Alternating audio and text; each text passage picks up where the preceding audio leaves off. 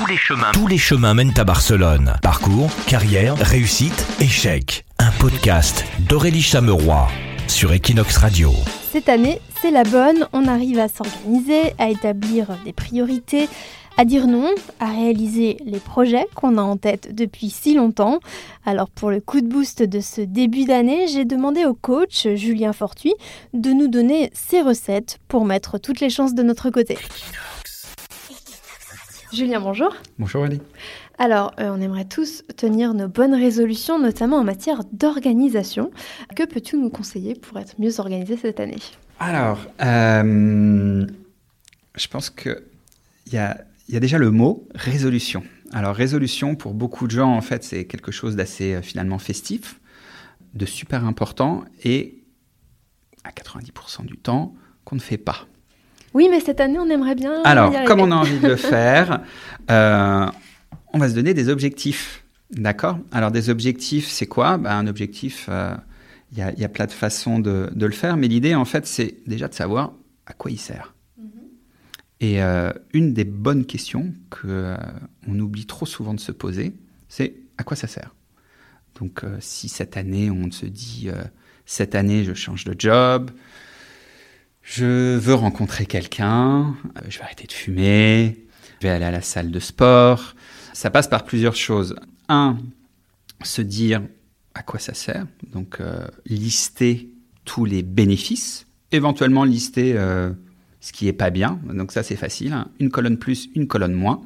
Moi quand j'ai déménagé en Espagne, euh, c'est exactement ce que j'ai dit à, ma femme. J'ai fait non non non on peut pas. J'ai fait voilà ce qu'on va faire. Tu mets une colonne plus, une colonne moins. Et comme ça, on va décider. Bon, bah, il y avait en fait euh, qu'un mois euh, pour partir de Paris et tout le reste était en plus. Donc finalement, qu'est-ce qu'on a fait? Bah, On l'a fait. Exactement. Donc euh, je pense que, un, savoir pourquoi on le fait, donc à quoi ça sert, regarder le comment, certes, mais après, il faut faire. Parce que si on continue de se poser des questions trop longtemps, on ne le fait jamais. Comment savoir ce qui est le plus important finalement pour euh, mieux s'organiser dans sa journée de travail et, euh, et, dans sa semaine en général quand on est souvent entrepreneur et débordé? Oui. Alors, il y a un mot qui est important, c'est priorité. Alors, priorité, à la base, c'était singulier jusqu'à la fin du 19e siècle. Et puis, on a rajouté un S et maintenant, on a tellement de priorités que, en fait, il n'y a plus de priorité. Moi, quand je me suis lancé, en fait, j'ai eu, euh, on m'a recommandé un petit bouquin. Euh, et en fait, c'est une société canadienne qui fait un productivity planner.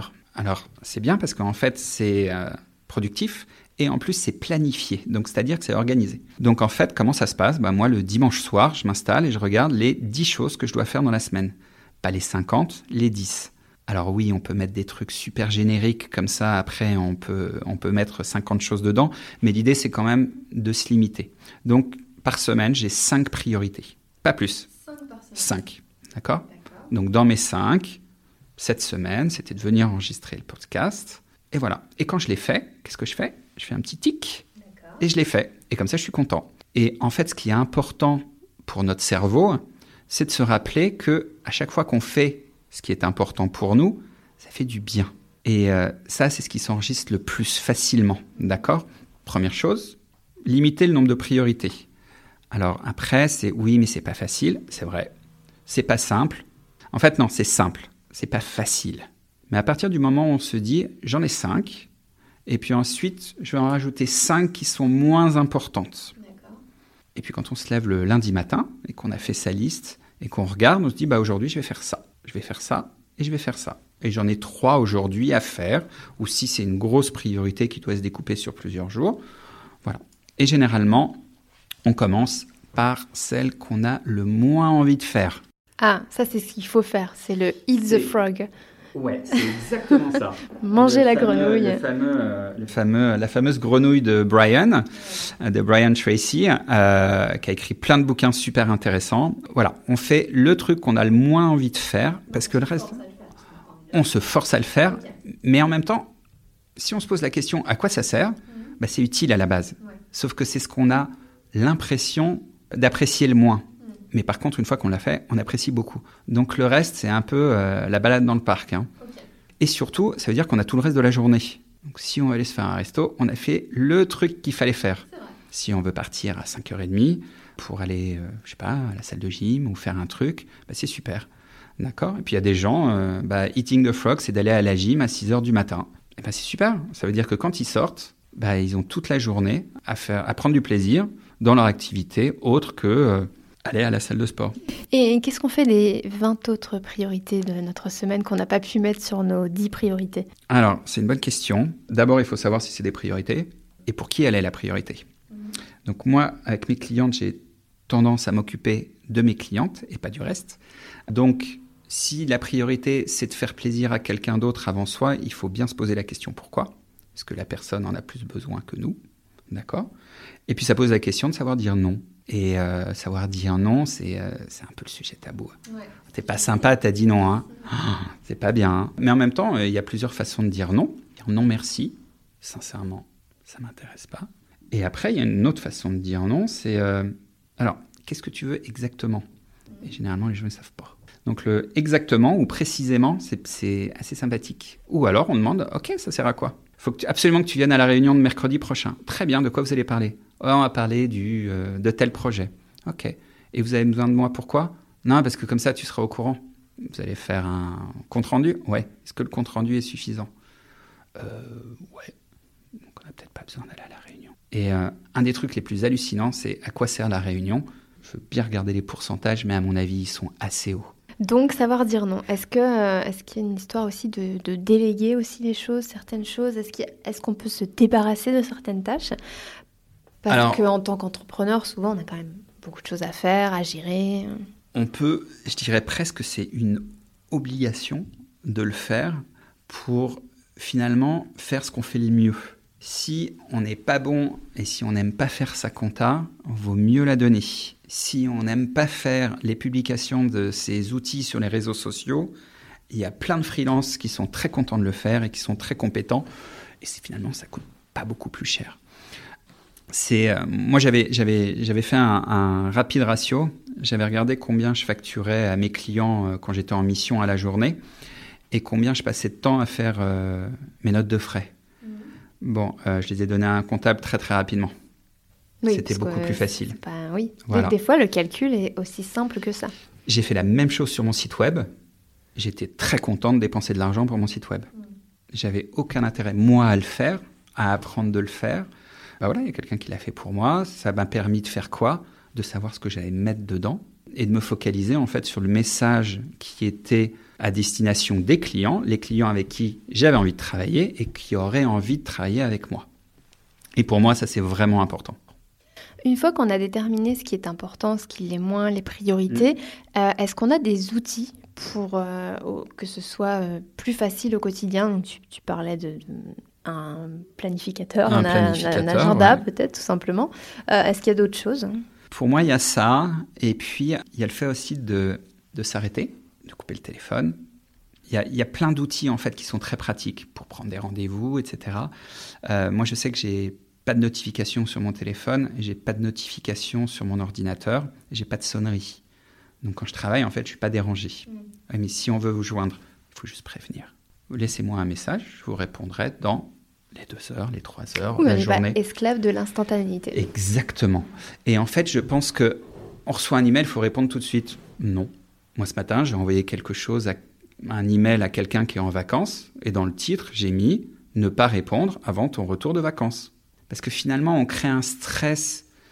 En fait, le non-dit crée quelque chose qui dit ah je dois le faire. Non. Est-ce qu'on peut faire ça? Pour vendredi prochain Et c'est ça qui est intéressant dans les objectifs, c'est que tous, hein, on l'a fait. Je vais faire ça cette année. Quand précisément? Au deuxième semestre Non, non, non. À quelle date c'est fait? Et le plus difficile, c'est pas de dire pourquoi je veux le faire, c'est à quelle date. Et c'est généralement là où il y a des blocages en se disant. Et donc c'est pour ça que c'est intéressant de le noter. Et en fait, moi je recommande vraiment de prendre un stylo, un papier, voire un petit carnet qui est fait que pour ça, pour soi, en se disant bah voilà, mes résolutions de cette année, c'est ça. Qu'est-ce que je veux? Je veux ça. Pourquoi? Et à quelle date? Et la date, on met des paliers, c'est-à-dire que si c'est dans 9 mois, bah, tous les mois on se dit Eh, il faut regarder où j'en suis sur cet objectif. Parce que si on arrive 15 jours avant, c'est pas terrible. D'accord? Ça marche parfois pour le bac, mais pas Ça a pour marché le une reste. fois, mais voilà. Et puis, il y a aussi une chose qui est euh, importante. Les athlètes, ils ont un coach, ils s'entraînent tous les jours, hein. mais il y a quelqu'un qui les aide à mieux s'entraîner. Et euh, ce que nous, on voit, on voit pas tout. Et en fait, de se faire accompagner, aider, coacher, pousser, motiver, parfois se faire disputer parce qu'on ne l'a pas fait, c'est utile. Mm. D'accord? Surtout quand on est tout seul, surtout quand on est un entrepreneur et qu'on n'a personne à qui parler au sein de l'entreprise, puisqu'on est tout en haut. Oui, on parle souvent de la solitude de l'entrepreneur. Exactement. Donc après, il y a des clubs d'entrepreneurs qui sont vraiment bien, où on partage, où on partage des retours d'expérience, ce qui a marché, ce qui n'a pas marché, des bons outils. Et euh, parce que la compétition, à la base, c'est quoi? La compétition, euh, c'est pas je vais écraser l'autre.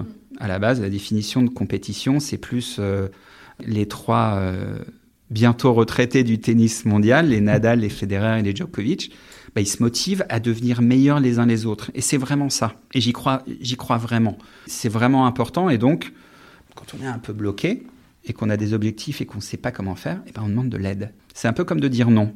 C'est un peu parfois tabou de dire non. Et euh, demander de l'aide, c'est un peu tabou. Bah non. En fait, il y a plein de gens qui ont des coachs.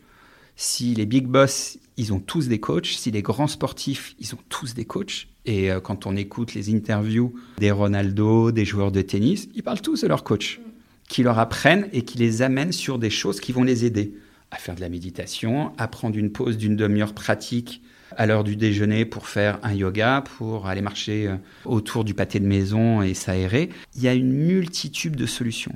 Je suis, vraiment persuadé et assez passionné par ce qu'on peut trouver euh, sur Internet, qui reste quand même un des meilleurs outils. C'est un des super outils pour perdre son temps. Et c'est un des meilleurs outils pour trouver des outils de productivité. Et après, il faut se les approprier. C'est pas parce que Calendly c'est bien pour moi que c'est bien pour tout le monde. Ben, il y en a d'autres qui sont différents, qui n'ont pas le même propos. Donc toujours pareil, ben, il faut tester, tester, tester. Si ça marche pas, ben, on en essaye un autre. Et puis euh, peut-être que dans trois ans, il sera plus bien et il faudra en changer. Et garder ses bonnes habitudes. Merci beaucoup, garder ses bonnes habitudes. Julien, pour, euh, pour tous ces conseils. Merci et bon courage à tous. Les chemins. Tous les chemins mènent à Barcelone. Parcours, carrière, réussite, échec. Un podcast d'Aurélie Chameroy sur Equinox Radio. Si cet épisode vous a plu, n'hésitez pas à le partager sur les réseaux sociaux et ailleurs. Vous pouvez aussi euh, nous laisser une note et des étoiles sur Spotify et Apple Podcast.